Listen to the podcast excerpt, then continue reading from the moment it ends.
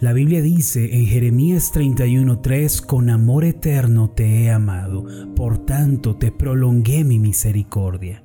En esta vida muchas cosas son inciertas y todo cambia. Sin embargo, hay una verdad a la que podemos aferrarnos para salir adelante.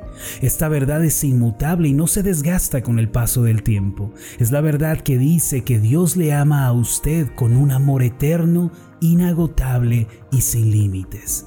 Por lo tanto, usted tiene la misericordia de Dios en su vida el día de hoy para ayudarle en todas las cosas. No importando en dónde se encuentre ni la situación que esté viviendo, si recibe el amor de Dios, su vida puede ser transformada y su problema puede ser resuelto. Entonces, abra su vida el día de hoy para recibir el eterno e inagotable amor de Dios que cambia la vida.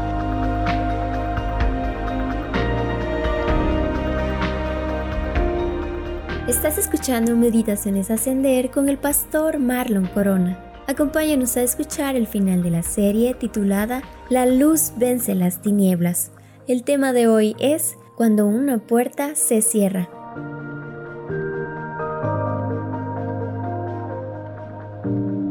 Cuando estudiaba en la universidad a la edad de 20 años, tuve una experiencia que marcó mi vida para siempre. Este evento cambió el curso de mi historia y me encaminó al propósito de Dios. Aunque en aquel momento no pude entenderlo, hoy comprendo que cuando Dios cierra una puerta en nuestra vida es porque Él tiene preparado algo mejor para nosotros en el futuro. Al estar en la Universidad de Música, mi sueño más grande era ser pianista concertista de talla mundial. Esta era la razón por la que estudiaba con dedicación e invertía bastante tiempo en mi preparación. Ponía todo mi empeño en ello al punto de ir a dormir demasiado tarde y despertar muy temprano para seguir practicando. Aunque tenía buenas notas y los maestros me apreciaban, un día la secretaria de Asuntos Escolares me llamó a su oficina la noticia que me dio fue muy breve, pero hizo que mi mundo se viniera abajo. Ella me dijo, Marlon, hace cuatro meses registraste una materia que decidiste dar de baja y no cursar. Sin embargo, el sistema requería que esa materia fuera aprobada en el siguiente semestre, cosa que no hiciste. Así que el sistema toma esto como haber reprobado la materia en dos ocasiones. No solo eso, continuó diciéndome, sino que el siguiente semestre tampoco la registraste ni la aprobaste. Por esta razón el sistema te ha dado de baja y se te ha aplicado el artículo 35, que consta que cuando un alumno no aprueba una materia en tres ocasiones extraordinarias, debe ser dado de baja de la carrera. Después de que ella me dijo estas cosas, yo me quedé frío. Era cierto lo que ella me decía. Yo había registrado tal materia, pero había decidido darla de baja. Jamás me pasó por la mente que tenía que volver a registrarla para aprobarla, así que me extendió una carta en la que me decía que estaba dado de baja de la universidad. Lo único que me quedaba era ir a las oficinas centrales y presentar una carta, mis calificaciones de los seis semestres que llevaba estudiando y hablar con el superintendente. Sin embargo, por más que expliqué la situación, ellos me dijeron que era imposible reingresar, que este tipo de casos no pueden revertirse. Me entregaron un acta, mis documentos oficiales y me despidieron. En cuestión de una semana yo había quedado fuera de la Universidad de Música sin la posibilidad de reingresar. Mis sueños, mis planes, mi destino parecían desmoronarse. Sin embargo, al ser echado de la Universidad de Música, Dios tenía un plan reservado para mí más adelante. Él estaba cerrando una puerta que con mucho esfuerzo yo había abierto, sin consultarle ni preguntarle cuál era su voluntad. Este fue un quebranto terrible para mí que me llevó a preguntarle a Dios, ¿por qué? ¿Por qué permites esto en mi vida? Tengo que ser honesto y reconocer que en ese entonces no sabía escuchar la voz de Dios ni seguir su dirección. Por eso aquella situación fue tan confusa para mí y me causó tanto dolor. Al no tener la posibilidad de estudiar en una universidad prestigiosa y al ver mis sueños rotos en el piso, Dios comenzó a sembrar un nuevo sueño en mí. Sin saberlo, años más tarde, Él mismo me llamaría al ministerio y me daría la misión de pastorear su iglesia. Reconozco que si aquella puerta de la carrera de música no se hubiera cerrado, no habría podido responder al llamado de Dios. Ahora, ¿qué quiero decir con todo esto? En ocasiones Dios nos quebranta, nos doblega, nos lleva a rendirnos delante de Él para que seamos capaces de entrar en los planes que Él preparó para nosotros. En la vida solemos empezar con buenas motivaciones y grandes sueños. Hacemos planes sin considerar la voluntad de Dios y corremos en ellos a toda velocidad como el corredor de los 100 metros planos. Ciertamente las motivaciones son sinceras y nos esforzamos y ponemos todo nuestro empeño, pero a veces nos encontramos luchando con una situación en la cual no encontramos ninguna salida y la puerta parece estar cerrada.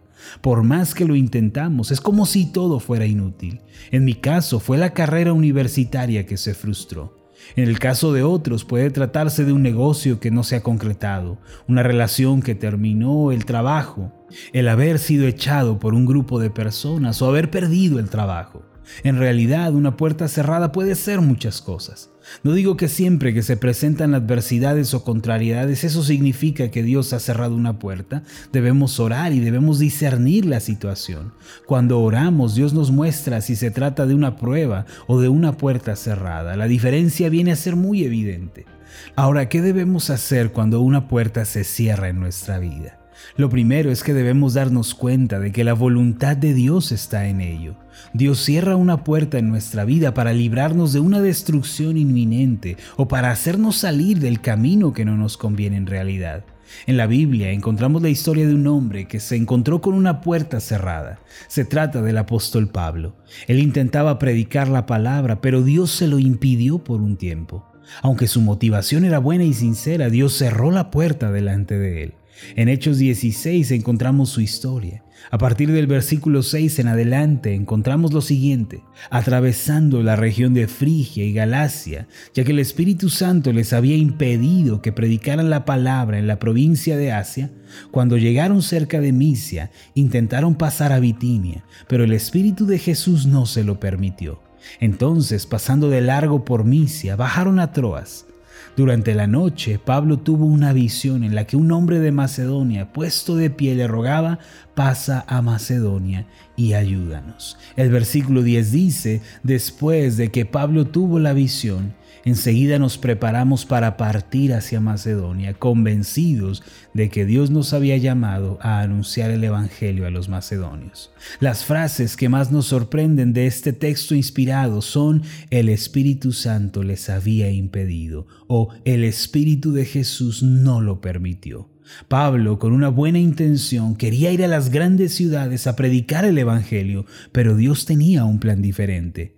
Primero intentó ir a Frigia y a Galacia, dos regiones de comercio y centros de adoración muy concurridos. Después intentó ir a Bitinia, un puerto muy transitado y un excelente lugar para esparcir el Evangelio. Sin embargo, en ambos casos, el Espíritu Santo les cerró la puerta y no les permitió pasar. ¿Acaso Dios no sabía que estos serían lugares ideales para la predicación? ¿No estaba viendo Dios las grandes oportunidades que esto representaba? Mis amados, a veces lo que nos parece más grande y asombroso no es lo que Dios considera bueno o mejor para nosotros. Cuando algo así sucede, por más que desde nuestra perspectiva sea lo mejor, tenemos que recordar la eterna sabiduría de Dios y humillarnos ante Él reconociendo que es soberano. Job capítulo 12 versículo 13 nos recuerda que con Dios están la sabiduría y el poder, suyos son el consejo y el entendimiento. ¿Acaso alguien es más sabio que Dios? ¿Alguien puede decirle a Él lo que es mejor? De ninguna manera. Cuando una puerta se cierra en nuestra vida, en lugar de frustrarnos y lamentarnos o echarnos a llorar, debemos recordar que el eterno y sabio Dios dirige nuestras vidas mejor de lo que nosotros lo podemos hacer. Cuando creemos en Cristo, venimos a ser hijos de Dios y a partir de ese momento, Él dirige nuestras vidas sin reservas.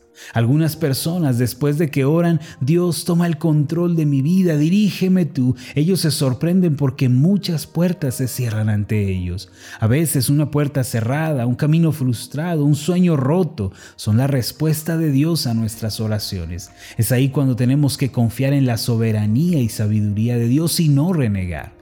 El apóstol Pablo, al verse impedido por el Espíritu Santo, decidió ir a una ciudad pequeña y olvidada. Se trata de la ciudad de Troas. Esta es una ciudad pobre y con poca población. Era un lugar remoto al que pocos querían ir. No obstante, en ese momento Dios le mostró una visión y Pablo corrigió el rumbo de su vida. Así también cuando una puerta se cierra en nuestra vida, no debemos desesperarnos. Habrá un tiempo en que la oscuridad de la incertidumbre querrá venir a nuestra vida y cientos de preguntas rodearán nuestra mente. Las horas sombrías son como un valle profundo y oscuro por el que pasamos en situaciones desesperantes. Es ahí en donde Dios nos enseña a esperar su voluntad y su momento elegido. Si usted se encuentra frente a una puerta cerrada, es el momento como en el caso del apóstol Pablo de ir a la troas espiritual. En otras palabras, es momento de ser humildes, de orar y ser pacientes mientras rendimos nuestras vidas totalmente al Señor. Troas representa el lugar de quebranto, de oración, de búsqueda de la voluntad de Dios. Es el lugar del arrepentimiento y la entrega absoluta al Señor. Si ante una puerta cerrada no nos desesperamos ni nos entregamos a la depresión, sino que doblamos nuestras rodillas y oramos con fervor a Dios, entonces Él nos muestra el camino al que debemos ir. Yo le pregunto, ¿se ha cerrado una puerta ante usted? No decaiga, no se debilite. Es momento de arrepentirse de sus pecados y buscar al Señor de todo corazón. Jeremías 33, versículo 3 dice en relación a este tipo de circunstancias, clama a mí y yo te responderé y te daré a conocer cosas grandes y ocultas que tú no sabes. Mi amado, no se desespere, sino busque al Señor con todo su corazón. Recuerde, una puerta cerrada es un momento para arrepentirse y volver su rostro a Dios. Cuando así lo hacemos, Dios nos da paz y nos brinda su ayuda, así como una bendición especial. Finalmente, cuando una puerta se cierra en nuestra vida, es porque Dios abrirá una mejor y nos guiará a la felicidad. En mi caso, Dios abrió una puerta que jamás imaginé y me dirigió para que le sirviera. El día de hoy doy gracias a Dios de todo mi ser. Ciertamente sus planes son mejores que los planes del hombre y sus caminos mejores que nuestros caminos. Que Dios le bendiga. Permítame hacer una oración por usted. Amado Dios y Padre Celestial, Gracias te damos por todas las puertas que has cerrado en nuestra vida. Aunque desde nuestra perspectiva ha sido doloroso, amargo, confuso, desde tu perspectiva es claro y es lo mejor para nosotros. Ayúdanos, Señor, para que cuando se cierren las puertas ante nosotros no nos desanimemos ni nos frustremos, mucho menos que reneguemos contra ti, sino danos paz, consuelo en medio de la circunstancia. Ayúdanos a confiar en que tú eres un Dios sabio, soberano, que diriges nuestra vida. Contigo está el entendimiento y el consejo. Por eso podemos estar tranquilos. Gracias te damos en el nombre de Jesús. Amén y amén. Antes de finalizar, lo invito a hacer la siguiente declaración. Repita después de mí. Aunque una puerta se cierre ante mí, Dios abrirá una mejor. Amén.